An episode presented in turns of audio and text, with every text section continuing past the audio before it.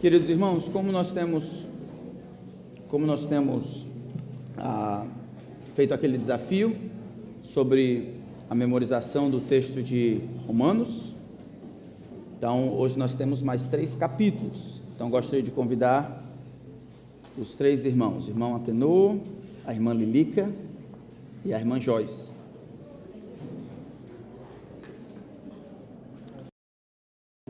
Eu gostaria que os amados abrissem a palavra de Deus para acompanhar. Esse é o momento de leitura pública das Escrituras, só que ele será recitado, tá bom?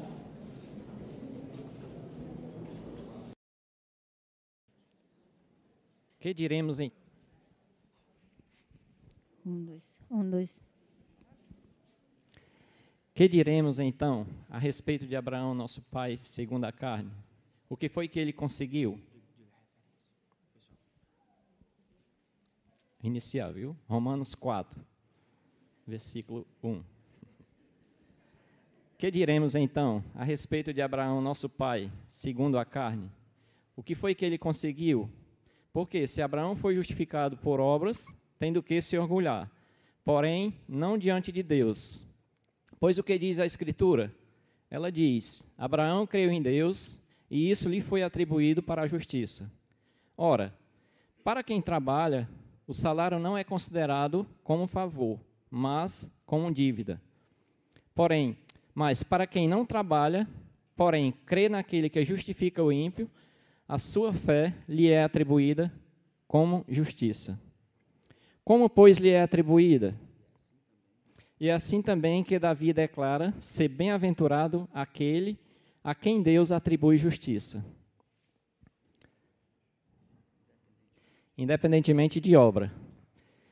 Davi disse: Bem-aventurado aqueles cujas transgressões são perdoadas, cujos pecados são cobertos. Bem-aventurado aquele a quem o Senhor jamais atribuir pecados.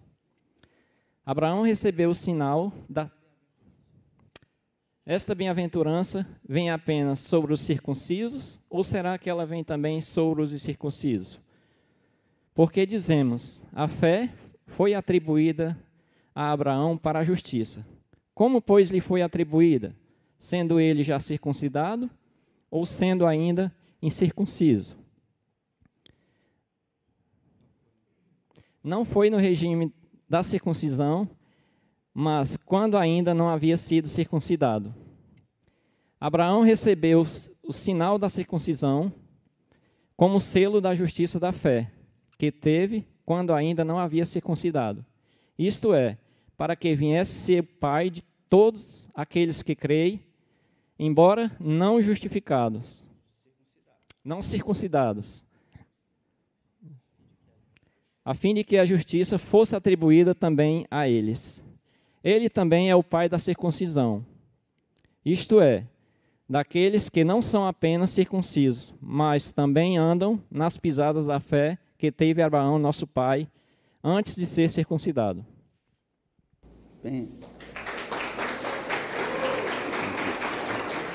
Ah, sou eu. Sou eu agora.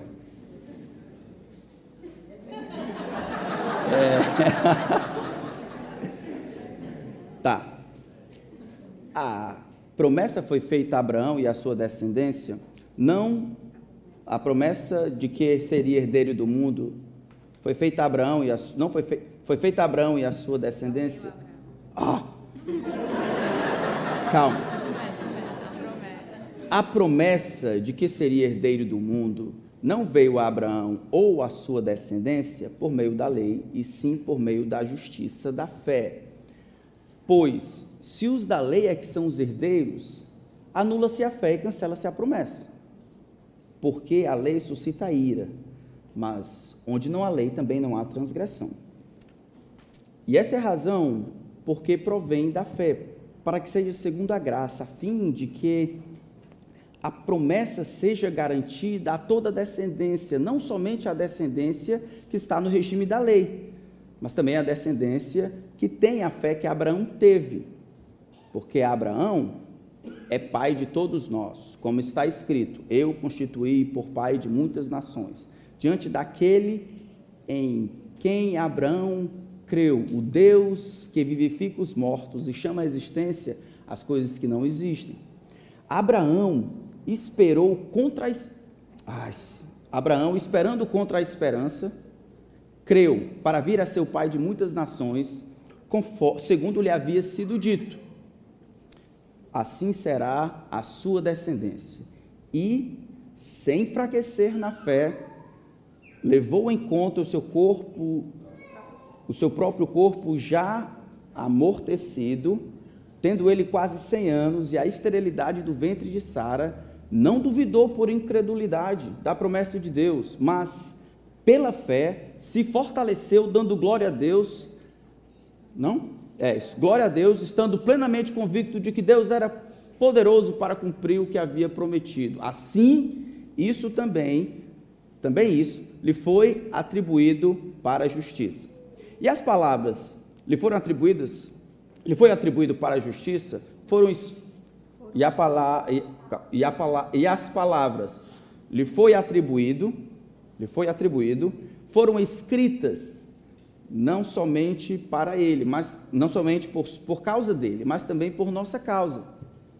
Visto que nós igualmente, visto que a nós igualmente nos será atribuído, a saber, a nós que cremos naquele que ressuscitou, que ressuscitou dos mortos a Jesus, nosso Senhor, o qual foi entregue pelas nossas transgressões e ressuscitou para a nossa justificação.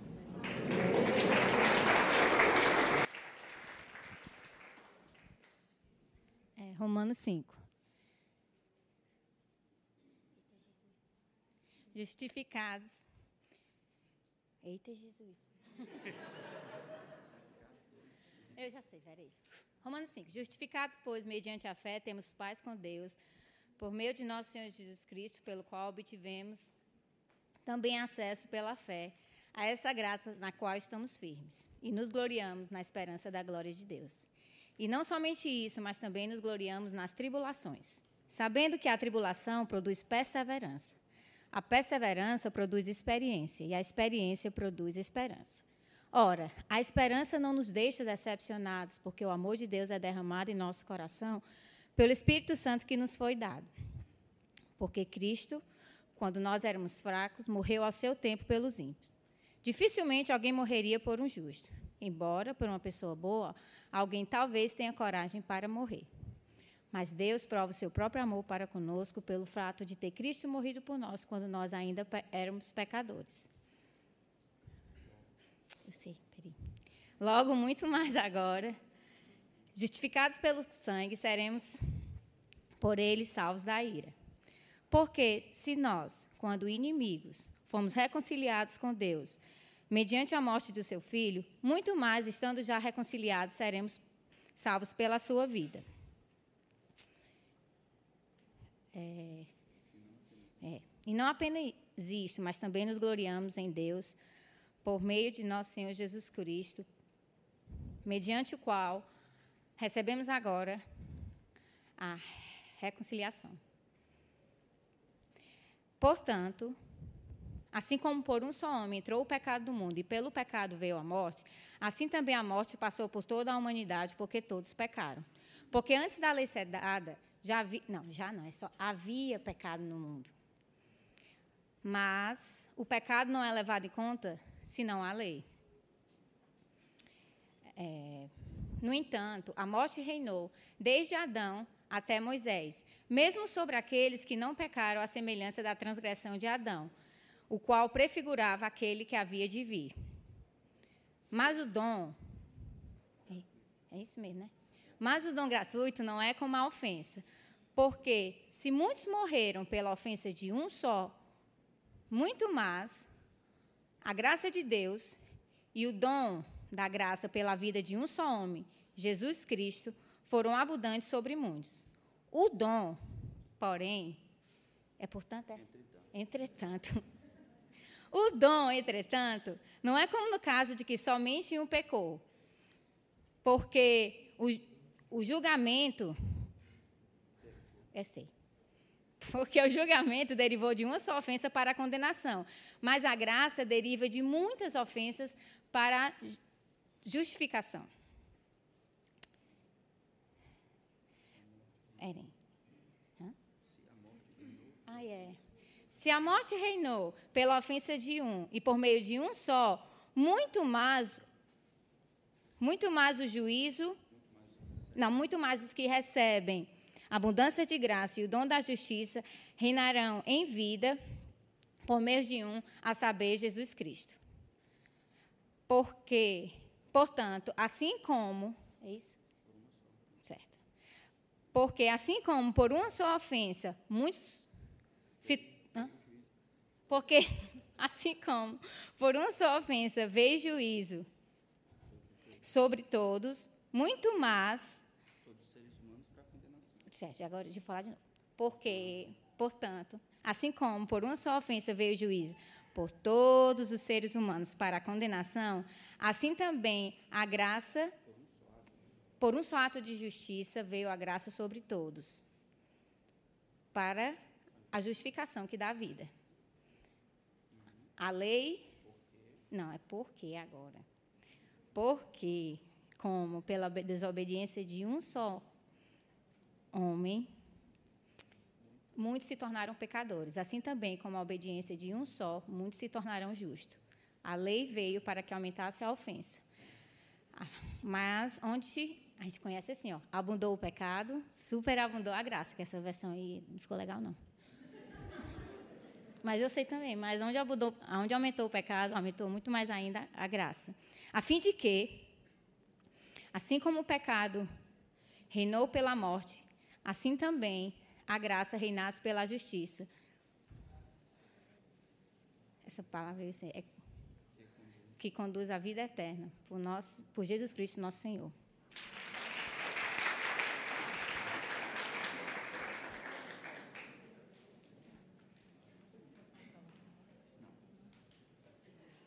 Romanos 6. Que diremos então? Continuaremos no pecado para que a graça aumente ainda mais? De modo nenhum. Como viveremos no pecado nós que já morremos para ele? Ou será que vocês ignoram que todos nós fomos batizados em Cristo Jesus, fomos batizados na sua morte? Fomos sepultados com ele na morte pelo batismo, para que, como Cristo ressuscitado dentre os mortos pela glória do Pai, nós andemos em novidades de vida. Porque se fomos unidos com ele na semelhança da sua morte, certamente seremos unidos com ele na semelhança da sua ressurreição. Sabendo isto, que a nossa velha natureza foi crucificada com ele para que o corpo do pecado seja destruído e não sejamos mais escravos do pecado. Pois quem morreu está justificado do pecado. Ora, se já morremos com Cristo, cremos que também viveremos com ele. Sabemos que, havendo Cristo ressuscitado dentre os mortos, já não morre, a morte já não tem domínio sobre ele, pois quanto a ter morrido de uma vez, para sempre, para o pecado, já não morre. A... Portanto, pecado. Pois, pois quanto a ter morrido, mas quanto a viver, vive para Deus. Assim, também considere-se mortos para o pecado, mas quanto a viver, vive para Deus. Porque, portanto, Portanto, não permitam que o pecado reine no corpo mortal de vocês, fazendo com que vocês obedeçam suas paixões. Também não ofereçam seu corpo como instrumento para o pecado. Também não ofereçam os membros do corpo ao pecado, mas como mais como instrumentos de justiça, mas como pessoas que passaram da morte para a vida, ofereçam a si mesmo e ofereçam a Deus como instrumento de justiça. Por porque o pecado não terá domínio sobre vocês, porque vocês não estão debaixo da lei e sim da graça. E então, havemos de pecar porque estamos debaixo da lei e não da graça? De modo nenhum. Será que vocês não sabem que, ao se oferecerem como servos para a obediência, vocês são servos daquele a que obedece, seja do pecado que conduz à morte, ou da justiça que conduz à obediência? É o contrário, né? Agora eu perdi. Mas, mas, mas, graças a Deus, têm sido escravos do pecado. Mas, graças a Deus, tem sido, tendo sido escravos do pecado, vocês obedeceram de coração à forma da doutrina a que foram entregues. E uma vez libertados do pecado, vocês foram feitos servos para a justiça. Falo isto em termos humanos, por causa das limitações de vocês. Assim como ofereceram seus membros para serem escravos da maldade, da impureza e da maldade que leva à maldade, assim também agora ofereçam para que sejam servos da justiça para a santificação. Por quê? Porque quando vocês eram escravos do pecado, estavam livres em relação à justiça. Naquele tempo, que fruto vocês escolheram? Somente as coisas de que vocês se envergonham agora, porque o fim delas é a morte. Agora, porém, libertados do pecado e servos transforma agora, porém, libertados do pecado, transformados em servos de Deus, o fruto que vocês escolhem é para a santificação, e o fim, neste caso, é a morte. A vida eterna.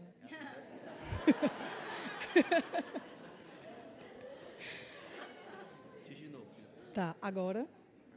Agora, porém, libertados do pecado, transformados em servos de Deus, o fruto que vocês escolhem é para a vida eterna e o fim para a santificação. E neste caso, o fim delas é a vida eterna.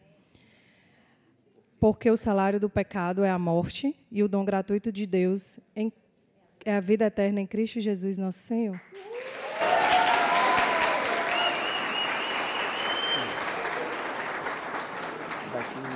a oferta agora.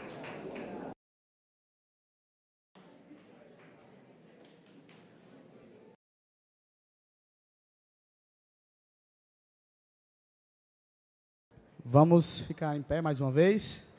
Durante essa próxima música, teremos o nosso momento de dízimos e ofertas. Aqueles que nos visitam não se sintam pressionados. Isso aqui é um prazer nosso, daqueles que são parte da Igreja de Cristo.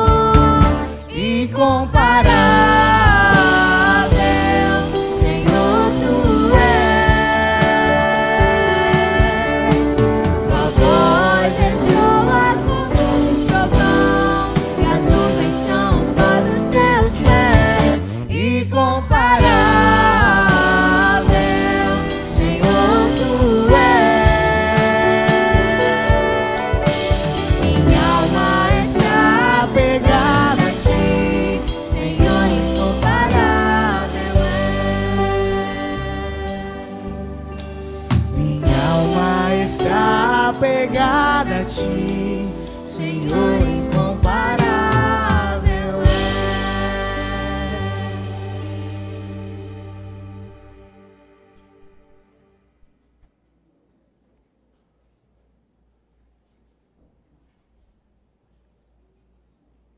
Podem sentar?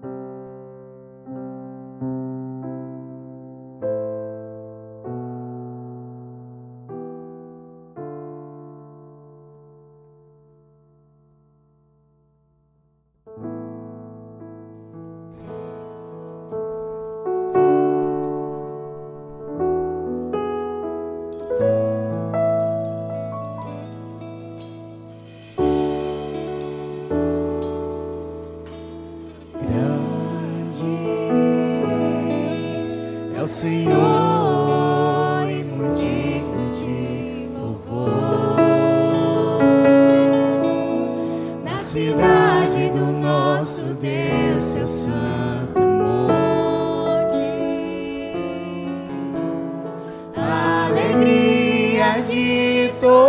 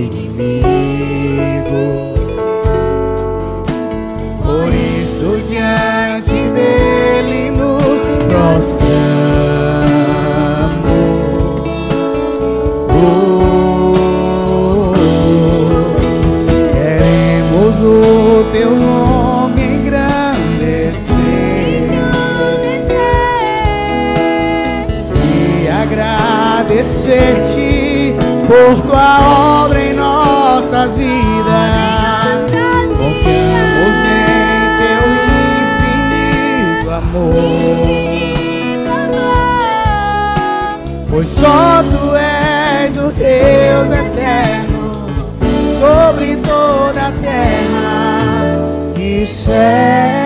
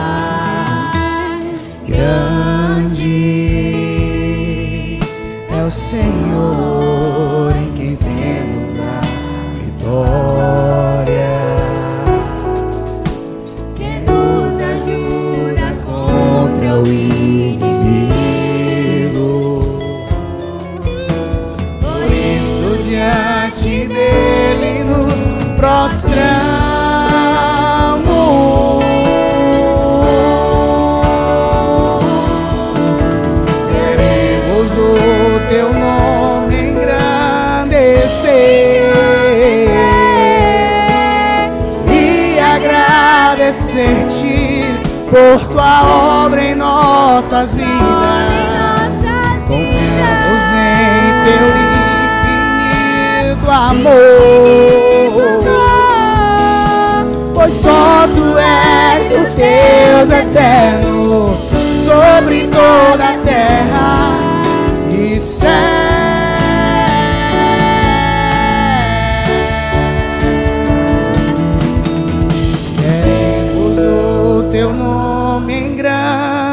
Engrandecer e agradecer-te por tua obra em nossas vidas. Confiamos em teu infinito amor.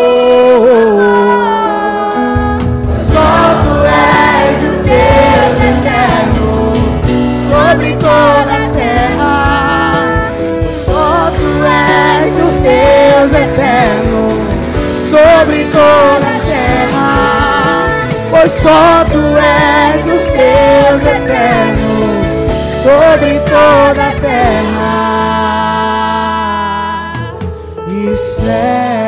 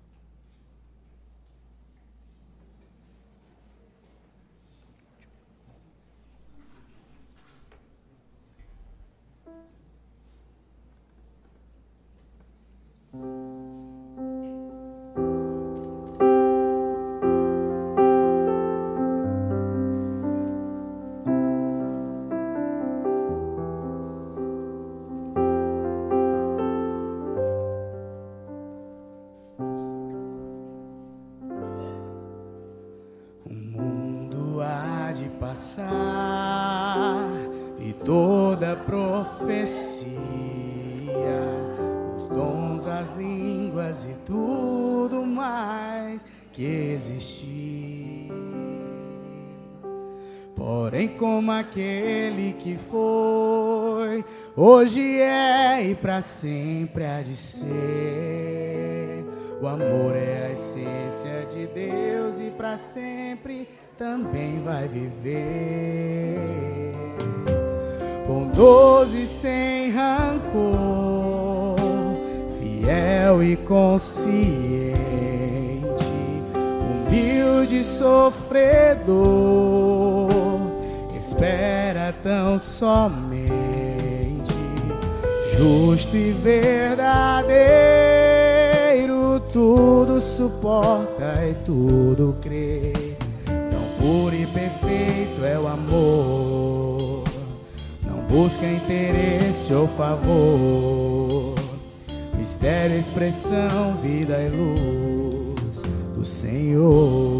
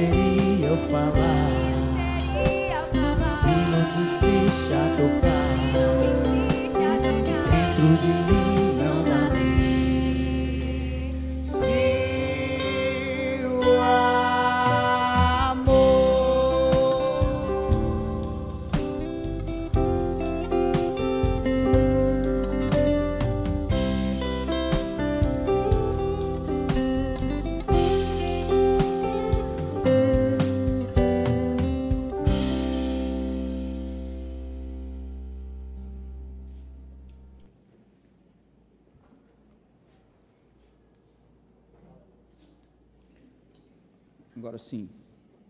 Eu disse para vocês que teríamos surpresa. Eu disse que ela vinha embrulhada de branco, mas. Alguém já disse que é tabu falar sobre notícias tristes ah, em períodos alegres como casamento, mas eu preciso dizer que a graça de Deus tem trazido vocês até aqui, apesar das dificuldades das coisas que aconteceram esses últimos dias. O Senhor tem sido honrado quando traz vocês até aqui e nós agradecemos e louvamos a Deus pela vida de vocês, tá bom? Casamento tem sido e família tem sido de todas as institu- instituições aquela que tem mais recebido a luta, enfrentado batalhas para se manter, pelo menos da maneira como Deus planejou. Se existe um tema que tem sido atacado pelo mundo, é o assunto da família. Dentro da família, os papéis dos homens e das mulheres e a permanência das pessoas em um relacionamento de casamento para o resto da vida. Infelizmente, os cônjuges não lutam para manter um casamento que glorifica a Deus e de fato abençoa o outro. Nosso coração mente influenciado pelo mundo, que por sua vez é influenciado pelo diabo. E o que resulta é a crença de que o importante é ser feliz, mesmo que isso signifique desagradar a Deus. Então, as dificuldades próprias de uma vida, de um relacionamento entre pecadores, tantas vezes é potencializada pelo direito que algumas pessoas têm de trocarem de parceiro, ou simplesmente não casarem, ou terem um pensamento errado a respeito do casamento. Tristemente, essa realidade chega para dentro da igreja e os índices provam isso. As pessoas não se casam para permanecerem casados. Elas são infelizes, infelizmente, por causa dos seus pecados, e aí acabam procurando outra pessoa ou simplesmente acabando o casamento. Uma história real explica bem a loucura do pecado atrelado ao casamento. Duas pessoas resolveram se encontrar na internet e ele deu duas pessoas casadas e ele deu o nome dele de Príncipe da Alegria, enquanto ela deu o nome a si mesmo de Docinho. E nos dias que se seguiram a esse encontro online, eles passaram várias horas conversando e paquerando um com, com o outro, compartilhando os seus segredos e acabando conhecendo um ao outro.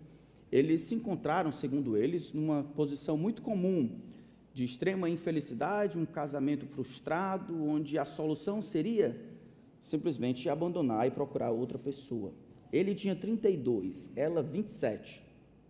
Os dois estavam nesse casamento, por eles dito como miserável. E eles não conseguiriam falar com seus esposos ou seus cônjuges a respeito disso. Finalmente, eles decidiram se encontrar na semana seguinte. Eles nunca tinham se encontrado face a face, apenas no, no chat, como a gente diz. E aí o que aconteceu foi que eles finalmente foram se encontrar. O príncipe da alegria entrou na cafeteria enquanto a Docinho estava de costa. E o que aconteceu foi que quando ela se virou, ele percebeu que era a sua própria esposa. Essa história real ilustra de que aquele desejo, aquela, aquela permanência, aquela aliança, ela precisa ser não somente dita aqui diante dos outros e diante de Deus, mas precisa ser constantemente relembrada. Se o divórcio for uma opção entre tantas outras, no momento de dificuldade as pessoas vão acabar tomando essa direção. Jesus, no entanto, tem uma perspectiva completamente diferente sobre casamento. No mundo em que os relacionamentos são descartáveis, Jesus fala sobre a permanência e a luta pela permanência do casamento. O texto que nós vamos olhar é Mateus capítulo 19. Mateus capítulo 19, o nosso Senhor fala sobre os relacionamentos descartáveis e sobre o plano de Deus para que eles, os homens, permaneçam casados. Então acompanhe enquanto eu faço a leitura de Mateus capítulo 19, do verso 1. A gente vai conseguir ver tudo, mas até o versículo 9. Mateus capítulo 19, do verso 1 até o versículo 9, diz assim a palavra do grande Deus. Quando Jesus acabou de proferir estas palavras, deixou a Galiléia e foi para o território da Judéia, além do Jordão. Grandes multidões o seguiram e ele as curou ali. Alguns fariseus se aproximaram de Jesus e, testando-o, perguntaram: É lícito ao homem repudiar a sua mulher por qualquer motivo? Jesus respondeu: Vocês não leram que o Criador, desde o princípio, os fez homem e mulher? E que disse: Por isso o homem deixará o seu pai e a sua mãe e se unirá à sua mulher, tornando-se os dois uma só carne? De modo que já não são mais dois, porém uma só carne. Portanto, que ninguém separe o que Deus ajuntou. Os fariseus perguntaram: Então por que Moisés ordenou dar uma carta de divórcio e repudiar a mulher? Jesus respondeu: Foi por causa da dureza do coração de vocês que Moisés permitiu que vocês repudiassem a mulher. Mas não foi assim desde o princípio. Eu, porém, lhes digo: quem repudiar a sua mulher, não sendo por causa de relações sexuais ilícitas, e casar com outra, comete adultério. Vamos orar. Senhor, eu queria agradecer pela tua bendita palavra e agradecer pela beleza desse momento. Enquanto cultuamos ao Senhor, eu peço que o Senhor nos ajude a mantermos a atenção devida e não perdermos a oportunidade de fazermos algo com implicações eternas. De maneira objetiva, cultuarmos ao Deus do céu, ouvirmos a tua bendita palavra, louvarmos o teu nome, sermos transformados por ela. Sendo que a tua palavra está aberta diante de nós, Senhor, eu imploro que ela seja a nossa regra que o Senhor, Espírito Santo, seja o nosso professor. Senhor não nos permita fugir do que a tua palavra tem a dizer, que ela seja a linha sobre a qual os nossos pensamentos caminham. Que tudo que for humano seja esquecido, mas aquilo que for a fala do Senhor escrita no papel, entre em nossos corações, modifique e corrija a maneira como interpretamos a realidade. Faz-nos diferentes, Senhor, por causa de Cristo. Que ao final desse tempo só Ele receba a glória que merece. Oramos em Seu nome. Amém. Então eu queria aproveitar a oportunidade para meditarmos nesse texto, porque por razões óbvias. O nosso texto se abre Jesus tendo falado algumas coisas para o jovem não jovem rico, para os homens que estavam falando sobre perdão, como se deve tratar o irmão que estava em pecado. Isso é o final do capítulo 18. A cena se acaba quando Jesus migra de onde estava para a Judéia. Talvez o autor aqui, Mateus, ele nos dá uma ideia dessa migração de onde ele estava para a Judéia, porque a Judéia era o centro de concentração, é lá que estava Jerusalém, nessa região, e por conseguinte o templo, onde se reuniam aqueles que reverenciavam ao Deus do céu, que adoravam o Senhor. Era lá que estavam as principais tradições, ou mesmo que eles permeassem todo, toda a Judéia, de maneira geral, era nessa região onde as principais tradições, onde os principais líderes religiosos, as principais seitas, onde os homens mais famosos finalmente ficavam. É para lá que Jesus migra. Isso vai dar ensejo para aquilo que vai acontecer no versículo 3. Enquanto Jesus está nessa região da Judéia, ele vai ter uma conversa com alguns dos fariseus. Nós já sabemos que os fariseus, de maneira geral, eles haviam iniciado o seu ministério, a construção da sua seita, do seu caminho, tentando fazer algo correto, digamos assim. Eles tentavam, pelo menos na mente deles, seguir os padrões da lei de Deus. Eles tentavam obedecer, tentavam ser devotos, santos em relação a uma geração que estava se acabando. Então, eles tentaram tanto, ou buscaram tanto essa santidade, que acabaram agregando aquelas leis do Antigo Testamento, algumas outras centenas leis. E essas leis acabaram sendo vinculadas a outras tradições, sobre como lavar as mãos, sobre como comer, sobre que posição sentar, sobre com quem falar primeiro, sobre maneira correta de orar. Todas essas tradições receberam o status de lei. Os fariseus, que se iniciaram talvez até bem direitinho tentando obedecer a Deus, acabaram se perdendo no meio do caminho. E aí, fariseu se tornou para nós como se fosse um estigma, alguém que era profundamente zeloso pela parte de fora, mas não queria de fato obedecer a Deus. Era um hipócrita, alguém que forçava a piedade nos outros, mas do coração ele não amava ao Senhor como deveria. Não sabemos muito deste fariseu, mas sabemos que ele faz uma pergunta para Jesus com uma bagagem gigantesca, disposto a testar Jesus. Alguns fariseus, olha o versículo 3, se aproximaram de Jesus e, testando-o, o perguntaram. Que tipo de teste é esse? Dentro do farisaísmo, dentro daquelas escolas que interpretavam o Antigo Testamento, eles tinham uma lei que era do Antigo Testamento, Deuteronômio capítulo 24, versos de 1 a 4, que era interpretado por duas escolas, duas escolas rabínicas, que eram os mestres da religião do judaísmo de lá. Uma acreditava que o divórcio poderia ser dado por qualquer motivo, quando você cansasse de sua mulher, ou quando você encontrasse, conforme o texto de Deuteronômio capítulo 24, algo indecente, que você julgasse indecente, que lhe cansasse. Do outro lado estava uma outra escola que seguia uma linha mais estrita, que dizia que somente em caso de relações sexuais ilícitas você tinha o poder, o dever de se divorciar da sua mulher. O fariseu deseja colocar Jesus no canto, e aí, imagine que muitas pessoas estavam lá seguindo diferentes ramos dessas escolas, e a audiência dividida, eles queriam colocar Jesus na parede para saber qual Jesus, qual escola Jesus iria seguir. Jesus concordaria com qual? Aquela mais estrita que forçaria, ou nem permitiria, mas forçaria o divórcio em caso de relações sexuais ilícitas, ou seja, adultério, ou aquelas que, por outro lado, apenas pelo cansaço por parte do marido em relação à esposa, permitiria o, o, recasamento e o divórcio. Vocês acham que Jesus ficou perto de qual? Jesus, ele optou por qual escola?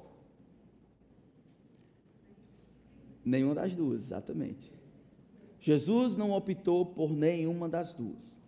Vamos olhar o texto de Deuteronômio 24, só para estar na cabeça qual texto eles estavam pensando, provavelmente. Em Deuteronômio capítulo 24, versículo de 1 até o 4, diz assim, ó: Se o homem tomar uma mulher e se casar com ela, e se ela não for agradável aos seus olhos, por ter ele achado coisa indecente nela, e se ele escrever uma carta de divórcio e a entregar à mulher e a mandar embora, e se ela saindo da casa dele foi se casar com outro homem, e se este passar a odiá-la e escrever carta de divórcio e a entregar à mulher e a mandar embora de sua casa, e se este último homem que a tomou para si por mulher vier a morrer, então o primeiro marido dessa mulher que a mandou embora não poderá casar-se de novo com ela, depois que foi contaminada, pois é abominação diante do Senhor. Assim vocês não farão pecar a terra que o Senhor, seu Deus, lhes dá por herança. Talvez o, a luta estava em entender o significado desta coisa indecente. Se o homem tomar uma mulher, casar com ela, e se ela não lhe for agradável, como assim não lhe for agradável? E aqueles que eram de uma posição mais aberta, ó, é que qualquer coisa que não lhe agradar. Outros que eram de uma posição mais restrita, era aquele que achava, na segunda parte do verso, por ter achado coisa indecente, pecado, algum pecado sexual, no caso, adultério. Esses fariseus, mestres da lei, querem dividir a, aquela, colocar Jesus um contra o outro. É mais ou menos o que Paulo fez quando estava diante do Sinédrio no texto de Atos. Não sei se vocês se lembram. Mas em determinado momento, quando ele está julga, sendo julgado pelo Sinédrio, ele começam a bater nele, ele diz: Como é que vocês me batem e tal? E depois diz: Ó, oh, é o seguinte, eu estou sendo julgado pela, pela, por causa da ressurreição, minha esperança na ressurreição dentre os mortos. Sendo que o Sinédrio era composto por saduceus que não acreditavam na ressurreição e fariseus que acreditavam, a audiência então se divide. Os fariseus estão pensando em algo parecido, querem saber como podem agregar Jesus a si uma ou outra escola. Com a resposta de Jesus, nós vamos aprender algumas verdades sobre casamento. O que o texto parece explicar pela pergunta que esses homens estão fazendo é que eles, não importando qual escola estavam, ou se familiarizavam, estavam procurando um subterfúgio lícito para se divorciarem. A pergunta, como ela está estabelecida, é lícito ao homem repudiar a sua mulher por qualquer motivo? É que eles compreendem que o casamento é algo ah, passageiro, o casamento é algo transitório, é um relacionamento que não precisa de todo o esforço para que se mantenha.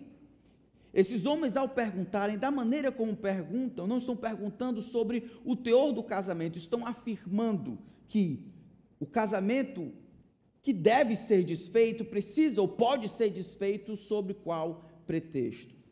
Enquanto esses homens procuram um pretexto para acabarem com o casamento e para justificar este divórcio, Jesus vai por cima da lei isto é, ele remonta ao passado, em Gênesis capítulo 2, antes que houvesse lei, estabelece, ratifica e reitera o propósito primário de Deus para o relacionamento conjugal, que deveria ser um relacionamento permanente.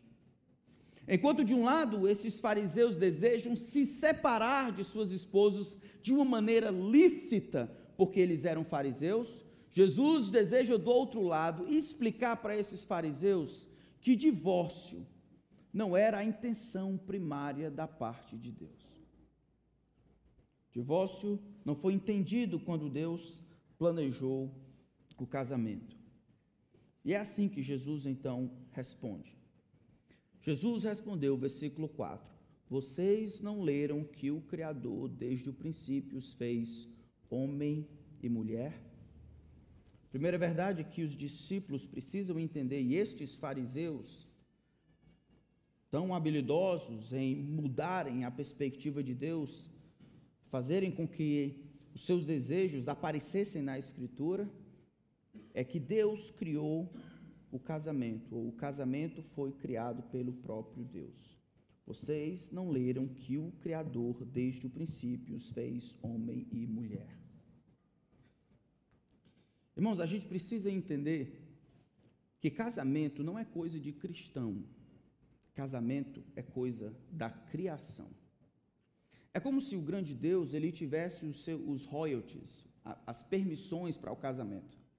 Todas as vezes que alguém decide casar, de alguma forma, é como se eles pedissem permissão, apontassem ou fizessem referência àquele que, antes de qualquer coisa, foi quem inventou, quem criou o casamento, quem criou comunidade. Um homem e uma mulher unidos num relacionamento voluntário, mas permanente por toda a vida. Jesus não volta para a lei que regulamentava de alguma forma como é que é a vida depois da queda. Quais são as, as demandas, como é que a gente lida com o pecado nesse mundo, e aí essa mudança de parceiro e a quebra da família, a gente lida, a gente faz como? Então Moisés deu regulamentações para impedir que houvesse proliferação de imoralidade, de divórcio e abominação ao Senhor. Mas Jesus disse: Não foi assim desde o princípio. Casamento, de perspectiva que agrada a Deus, precisa compreender que Deus é o criador do casamento. É o que vocês precisam compreender. Vocês não estão aqui simplesmente por uma convenção social. E aqueles que estão casados precisam entender que não estão casados simplesmente por uma convenção social, porque querem partilhar os bens, porque querem ter uma, construir alguma coisa legal, uma estrutura familiar que possa gerir a família e os filhos, ou deveriam construir. Todas essas coisas têm o seu lugar. Mas casamento, da perspectiva de Jesus, começa com Deus. Deus como o Criador, Deus como aquele que criou o casamento. Ele volta para Gênesis capítulo 2, que é exatamente o texto, Gênesis 1 e 2, é o texto que tem sido atacado não somente por fora, mas também de dentro da igreja. Quando as pessoas desejam redefinir ou serem deslocados, eles vão atacar exatamente as verdades que têm o seu conteúdo em Gênesis 1 e 2. Sexualidade, isso é, a ideologia de gênero, família essas novas formas e a família que não é mais a tradicional e a criação. Jesus, no entanto, sobrepõe a isso. Vocês não leram que Deus, desde o princípio, fez homem e mulher, fez isso para a sua glória. Essa é a maneira correta como a vida deveria funcionar. Eu lembro de uma conversa que um pastor eu conversei com o pastor, tinha com a sua filha. Todas as vezes que o pastor ia fazer casamento, o pastor ia para Gênesis capítulo 2. Todas as vezes, Gênesis capítulo 2. E a filha foi crescendo, foi crescendo, percebendo um padrão. Gênesis capítulo 2. E aí, em determinada vez, a filha já estava um pouco mais velha, já tinha completado uns, uns sete anos. E aí, hoje a gente vai para o casamento. E a filha disse: Papai, eu já sei o que, é que o senhor vai pregar. Hoje a gente vai pregar em Gênesis 2, né, papai? Papai disse, filha, a gente não vai não. Aí ela disse, de lá de lá. Mas devia. ela entendeu. Não estou dizendo que a gente deve pregar Gênesis 2 sempre. Mas estou dizendo que tudo que é escrito posteriormente para casamento, a respeito de casamento, sobre família, sobre sexualidade, sobre essas outras coisas que são a base de uma sociedade sadia, não estão na lei que regulamenta como, onde, onde, mas estão no Gênesis, anterior à queda, como Deus fez as coisas que fez. Embora alguns estranhamente tratem Gênesis como se fosse uma história mitológica, que não tem preocupação com a historicidade dos detalhes, que apenas conta como aconteceu sem se importar como aconteceu. Não, ali é uma narrativa literária, um floreado mitológico, simplesmente para dizer que Deus criou o mundo. Mas como ele fez, e a sequência em que fez, e que instrumentos usou para fazer, e o que fez primeiro e o que fez segundo, ou a ordem como foi feito, essas coisas não são de fato históricas ou não são importantes. Não foi assim que Jesus entendeu. Jesus, ele entendeu porque ele estava lá, que houve um homem, houve uma mulher, e é nessa complementação, nessa aliança voluntária entre um homem e uma mulher que existe casamento. Em Gênesis 1 e 2, nós temos tudo o que nós arrogamos como verdade para hoje.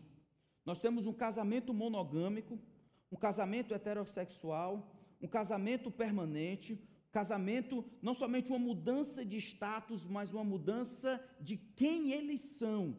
O texto continua dizendo: Deixará o homem a seu pai e sua mãe, e se unirá à sua mulher, tornando-se os dois uma só carne. De modo que já não são mais dois, porém uma só carne, portanto que ninguém separe o que Deus ajuntou. Em outras palavras, não é só como se Deus estivesse passivo vendo os homens se unirem. Esse status de solteiro para casado, esse status de solteiro para marido e mulher, essa união que se dá, não é só união de status civil, não é só como os homens se veem, mas como Deus os vê também. Por isso que ele diz: ó, e o que Deus ajuntou, o homem não separe. Deus não os vê mais como dois, mas como um. Isso não importa as convenções, é como Deus vê. Tudo isso, no entanto, meus irmãos, está em Gênesis capítulo 1 e 2. Então, aqueles que destroem a narrativa histórica de Gênesis 1 e 2 vão acabar destruindo todos os detalhes, que é sobre esses detalhes que Jesus está construindo a sua teologia da família, a sua teologia de casamento e dizendo para os fariseus: deve ser assim, por quê? Porque foi assim que Deus fez. Deus fez exatamente dessa maneira. Então, a evolução teísta, como comumente tem sido chamado, o evoteísmo, pode ser uma proposta inteligente para muitas pessoas, mas vai contra ao que Deus tem dito em Sua palavra. Deus criou o casamento. A aliança que vocês vão fazer, ela é testemunhada por todos nós e nós participamos, mas é uma aliança com Deus. Infelizmente, essa é uma das razões por que as pessoas se separam com tanta tranquilidade. A quebra, irmão, dos votos, a quebra da família, essa destruição da família, destruição entre homem e mulher, essa luta, reflete, sabe o quê? A quebra e a ruptura que existe entre a criatura e o seu Criador de desprezar o Criador, de suprimir a verdade pela injustiça, de não permitir que o grande Deus interfira neste mundo, dista as suas regras, diga como as coisas funcionam, roubar e usurpar a autoridade que é dele por direito, subjugando a verdade de Deus, estabelecendo a sua própria. É o homem querendo ser Deus. E aonde ele ataca? Ele ataca em qualquer canto, ele julga qualquer coisa.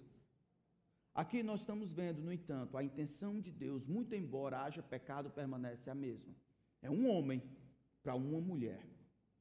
É monogâmico, heterossexual, por toda a vida, se unindo de maneira voluntária, os dois se tornando uma só carne, não somente em termos sexuais, mas em termos emocionais, e a maneira como Deus os vê em termos espirituais também, até em certa medida. Se Deus não for o centro da vida de vocês, divórcio é algo esperado. Vocês estão ouvindo?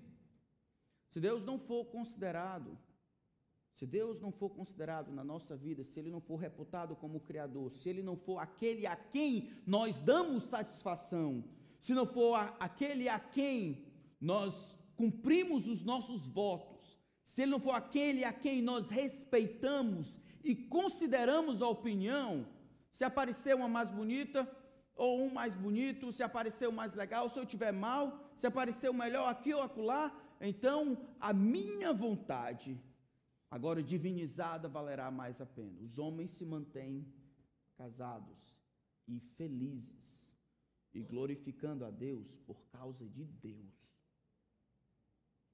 não por causa deles mesmos. Deus criou o casamento. E ele criou esse casamento, é a segunda verdade que aparece aqui, para que ele seja permanente. A resposta de Jesus à pergunta do fariseu expõe o que de mais terrível residia no coração dos fariseus. Eles estavam procurando por um motivo lícito para se divorciarem. Jesus estava dizendo que eles tinham razão de sobra para permanecerem juntos verso 6 no final, sendo que assim, portanto, que ninguém separe o que Deus ajuntou. Casamento ainda é a intenção de Deus de ser um relacionamento permanente. Por causa dos nossos pecados, irmãos, é que nós temos a a inclinação para trocar os relacionamentos. Todos nós vivemos nessa vida com relacionamentos os mais variados possíveis. Nós temos relacionamentos mais próximos, mais distantes. Temos alguns relacionamentos bem próximos, bem íntimos. A Bíblia fala sobre o amor de Deus por seus filhos. Ah, e nós, como tendo filhos, nós temos relacionamentos com os nossos filhos, a quem é dado, a quem nos é dado a responsabilidade de criarmos na disciplina e na demonstração do Senhor. Mas o que acontece é por causa dessa disfunção espiritual do nosso coração, por causa do pecado, à medida que os filhos aparecem, os filhos começam a tomar o lugar do relacionamento que deveria ser permanente. Filhos são relacionamentos temporários. Filhos são relacionamentos passageiros. Nós criamos filhos para que eles deixem pai e mãe e cumpram o mandato de Deus de criarem o seu próprio núcleo, voluntariamente os dois, aprendendo com seus pais a se unirem para os dois servirem a Deus, eles formam a mesma coisa um pouco mais adiante, se unindo para servirem a Deus. Todas as vezes, então, que nós temos esses amores dos nossos filhos, que são aqueles próximos de nós, e transformamos esses relacionamentos, que deveriam ser tem, é, temporários, em permanentes, nós sofremos. Nos Estados Unidos, é de, exatamente quando os filhos vão para a faculdade que o maior índice de divórcio entre os cristãos acontece. Porque fica um vácuo, um buraco, a vida toda foi direcionada para os filhos era a escola dos filhos, a, o trabalho dos filhos, a saúde dos meninos, tudo era os filhos, não tinha tempo para outras coisas e outras pessoas. Não houve investimento naquilo que Deus planejou para ser permanente. A liga entre os dois eram filhos. Tirando o filho, eles se tornam estranhos, porque a única conversa que tinham, o diálogo que tinham, o trabalho que tinham, as programações que tinham era ao redor dos filhos. Isso está aí, irmãos. Eu me lembro da primeira vez que disse para minha filha mais nova que amava a mamãe mais do que a ela. Ela chorou e não falou comigo por um tempo. E só falou comigo por, debaixo de ameaça. Se você não falar com o papai, ó. Ainda hoje é difícil. Filha, vocês vão ficar aí, o papai vai sair com a mamãe. Só sai com ela. E o senhor sai comigo quando? Quando é que o senhor vai me levar para sair? Minha filha, eu tenho né, que investir. Eu entendo, papai, mas o que é isso?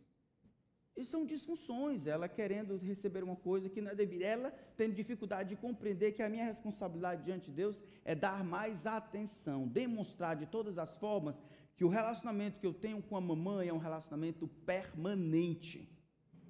É um relacionamento permanente que eu preciso nutrir, encontrar maneiras de nutrir esse relacionamento, porque ele é um relacionamento permanente. É o que Jesus diz aqui, de modo que já não são mais dois, porém uma só carne. A vida de um depende do outro, o destino de um, pelo menos por aquilo que se pode ver, humanamente falando, estão ligados. A santificação de um está ligado ao do outro. Eles estão unidos numa intimidade que não existe pares.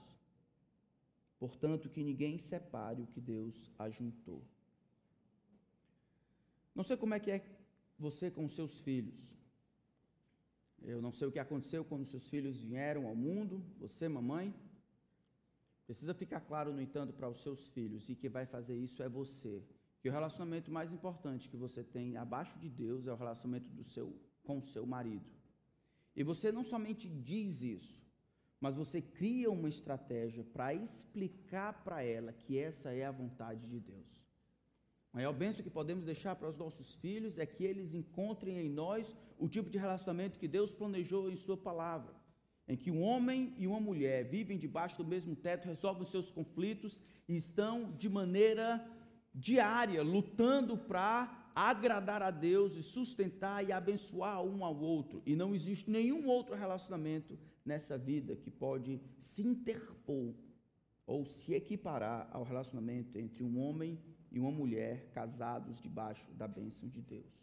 Deus criou o casamento para ser permanente. Por último lugar, depois de Jesus explicar isso, olha o versículo 7. Os fariseus perguntaram: então, por que Moisés ordenou dar uma carta de divórcio e repudiar? De novo, eles estão pensando provavelmente em Deuteronômio capítulo 24. Mas a maneira como Jesus fala é diferente da maneira como eles entendem. Primeiro, no versículo 3, ele diz: É lícito ao homem repudiar a mulher por qualquer motivo?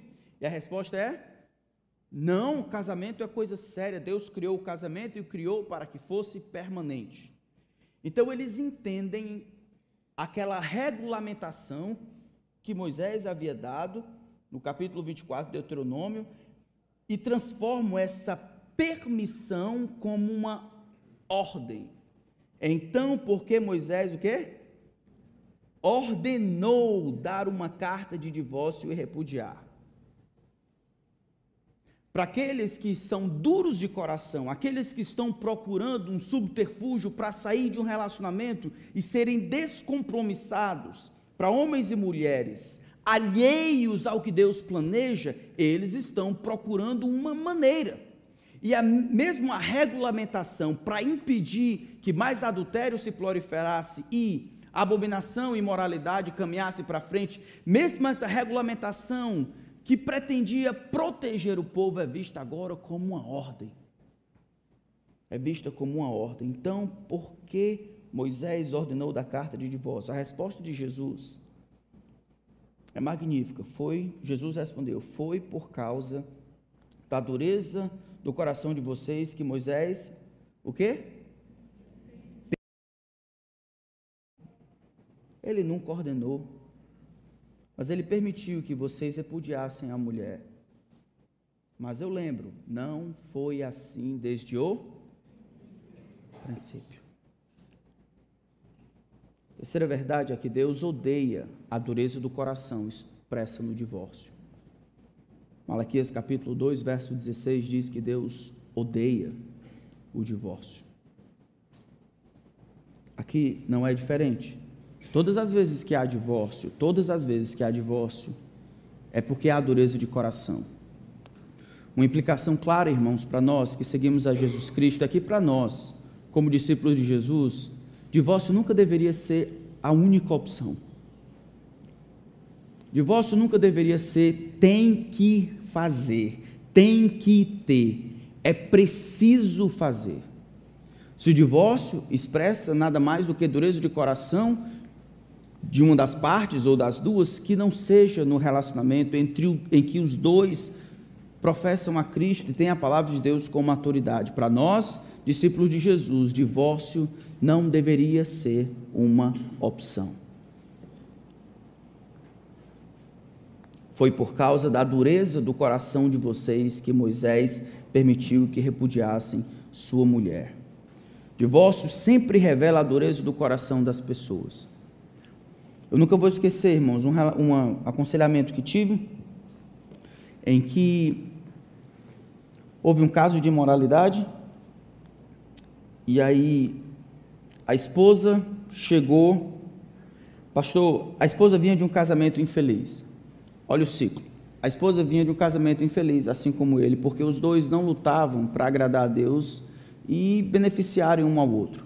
Essa falta de luta contra os seus próprios pecados acabava ah, impedindo deles exercerem bênção na vida dos outros e viverem como Deus havia planejado. Isso é um pedacinho do céu na terra. Amém? Amém. E por causa disso, por causa dessa falta de lidar com o pecado, acabou sendo o quintal do inferno. O que aconteceu é que a mulher me confessou posteriormente que orava para que ele encontrasse uma mulher. A esposa orava para que ele encontrasse uma mulher. Pastor, eu queria tanto que ele encontrasse uma companheira. Eu não quero mal para ele, não. É a minha cabeça, não, só quer que ele adultere. É ótimo isso. Mas ela dizia com, com verdade: eu, eu queria muito que, que ele encontrasse uma pessoa para ir, seguir a vida dele, ser feliz. Irmã, como assim? Divórcio sempre revela dureza do coração. É muito comum as pessoas, depois de caso de relações sexuais ilícitas, isso é, caso de adultério, as pessoas pensarem: pronto, agora, agora, agora sim, agora eu estou livre para me divorciar. O texto não diz isso. O texto revela, de novo ele diz: apesar de haver uma concessão, apesar de haver uma permissão, esta permissão vai ser invocada quando existe dureza do coração, porque, muito embora, mesmo em relações sexuais ilícitas, se haja ou exista a possibilidade de divórcio, existe sempre o mandamento de conceder perdão. Então, aqueles que sofrem com isso podem por causa da dureza do coração, às vezes do outro, divorciar, mas devem sempre perdoar. É por isso que entre cristãos, divórcio não deveria ser uma opção. Vocês entendem isso? Hã? Ótimo. Entende, né? Que bom. Foi por causa da dureza do coração que Moisés permitiu que vocês repudiassem sua mulher, mas não foi assim desde o princípio. A dureza do coração é o que desencadeia o divórcio. Acaba proliferando relacionamentos adúlteros e ausência de compromisso com Deus.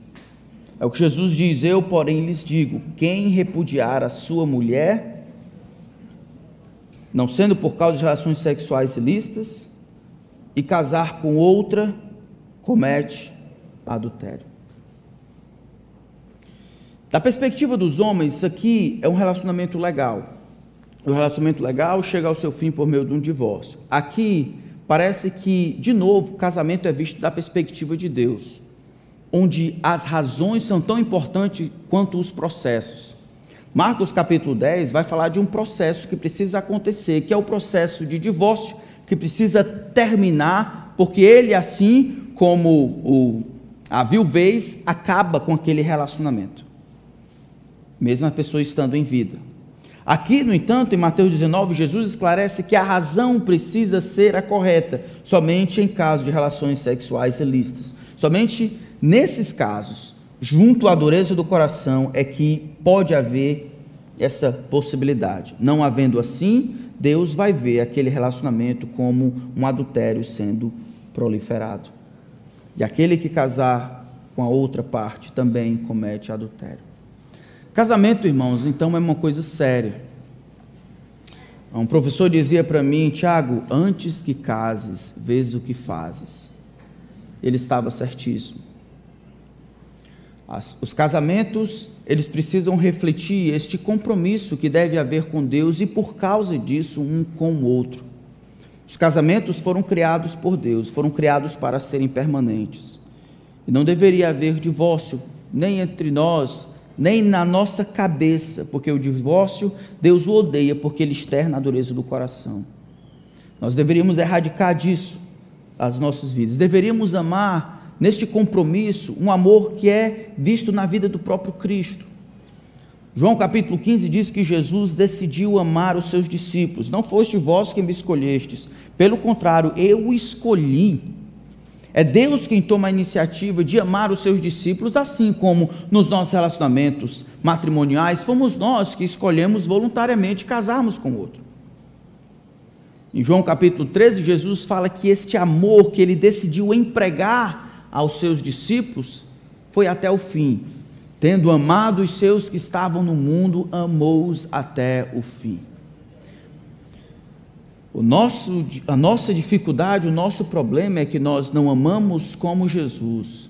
Nosso problema é que nós não reconhecemos a autoridade de Deus assim como Jesus faz. Os casamentos, eles são temporários porque os nossos relacionamentos, de fato, já não têm aquele afeto, aquele compromisso e aquela profundidade que deveriam ter. Mas hoje não. Né? Hoje não. Eu queria que nós pensássemos sobre os nossos casamentos, se estão dentro dessa perspectiva de Deus. Da perspectiva que de fato glorifica a Deus, estabelecida na palavra de Deus. Queria que nós decidíssemos lutar pelo nosso casamento. É provável que alguns de vocês estão passando por grandes dificuldades e você pode até pensar que é legítimo que você procure outra pessoa, é legítimo, lícito que você se divorcie da sua mulher ou do seu marido e procure alguém, porque é direito seu ser feliz. Eu quero dizer para você que existe um Deus no céu. O Deus que criou todas as coisas, a quem eu e você somos responsáveis e prestaremos conta, esse Deus odeia o seu plano. Mas tem mais do que isso, este Deus, ele estabeleceu uma maneira de resolver os nossos conflitos. Como? Nos arrependendo da maldade, da imoralidade, desse egoísmo que nós temos entranhado nos nossos corações, nos arrependendo dos nossos pecados, crendo em Cristo e em Cristo somente, e assim recebendo dele poder para vencer as maiores lutas dos nossos casamentos. As maiores lutas, as mais difíceis. E assim honrarmos a Deus com os compromissos que nós voluntariamente assumimos. A sua esperança é Cristo. A sua esperança de um casamento permanente e feliz é Cristo. Talvez você esteja aqui, meu irmão, esteja casado, experimenta não um pedacinho do céu, mas outros ambientes. Eu queria desafiar você a perdoar o seu cônjuge e a pedir perdão a ele. Não com base em outras coisas, mas com base no que Cristo fez por você. A lutar para glorificar a Deus, a obedecer por causa de Cristo, a servir o seu marido e a sua esposa por causa de Cristo. Esse é o plano de Deus. Se existe algo em que o mundo deveria ser diferente da igreja, é nessa questão de família e sexualidade. Deve ser claro, ponto pacífico, que nós vivemos para o outro e os dois para Deus. Não somos apanhados pela dureza do nosso coração, mas vivemos para a glória de Deus. E aqueles que estão aqui, que ainda não chegaram lá, mas estão planejando chegarem lá. Casamento não é tudo, tá certo? Não deu tempo, mas me faltaria o tempo necessário, como diz versículo 10 e 11 de que algumas coisas são mais importantes até do que casamento.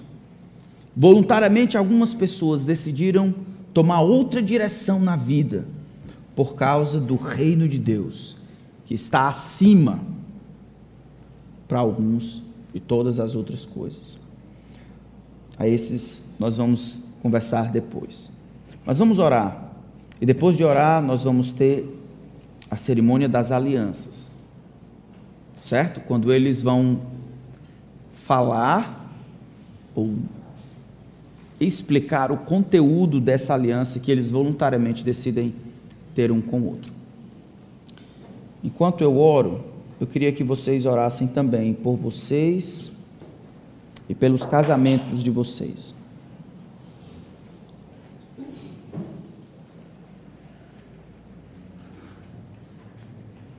Senhor, muito obrigado pela tua bendita palavra, pela lembrança que nós temos. O Senhor não nos criou para vivermos à mercê de nossas próprias convenções, desejos, situações. O Senhor nos criou para vivermos para Ti. Eu peço que o Senhor nos proteja, Senhor, nos proteja de nós mesmos da facilidade egoísta, do adultério, da imoralidade, da dureza do nosso coração. Possamos explicar para esse mundo carente de amor que existem pessoas que amam a Ti sobre todas as coisas e estão dispostas a pagar qualquer preço para que Cristo seja glorificado. No final das contas, Senhor, não é a respeito de nós, mas em honrarmos os compromissos que o Senhor nos permitiu absolvermos nessa vida, não separarmos aquilo que o Senhor ajuntou. Eu peço que abençoe durante o nosso casamento, todos nós aqui que somos casados, e aqueles que buscam esse tipo de relacionamento, que o Senhor os livre de falsas expectativas, lhes dê a graça para viverem para a tua glória.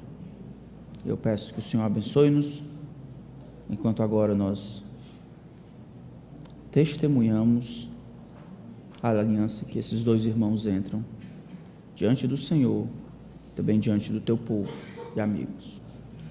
Em nome de Cristo. Amém.